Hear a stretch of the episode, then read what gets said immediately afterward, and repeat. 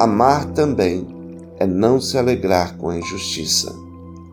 Hoje no mundo as pessoas dão risada de tudo que não presta. Imoralidade, fofoca, filmes malignos, piadas indecentes, tudo o que não presta, a multidão gosta. A TV sabe que quanto mais baixo for o nível, mais ela vai ter audiência. Um cristão não se alegra com as injustiças desse mundo perdido. O povo de Deus se afasta delas. Nunca se alegrem com coisas injustas.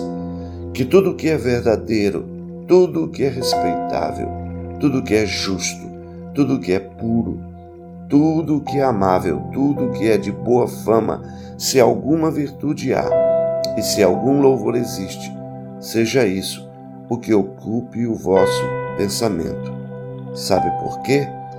Porque o amor não se alegra com a injustiça.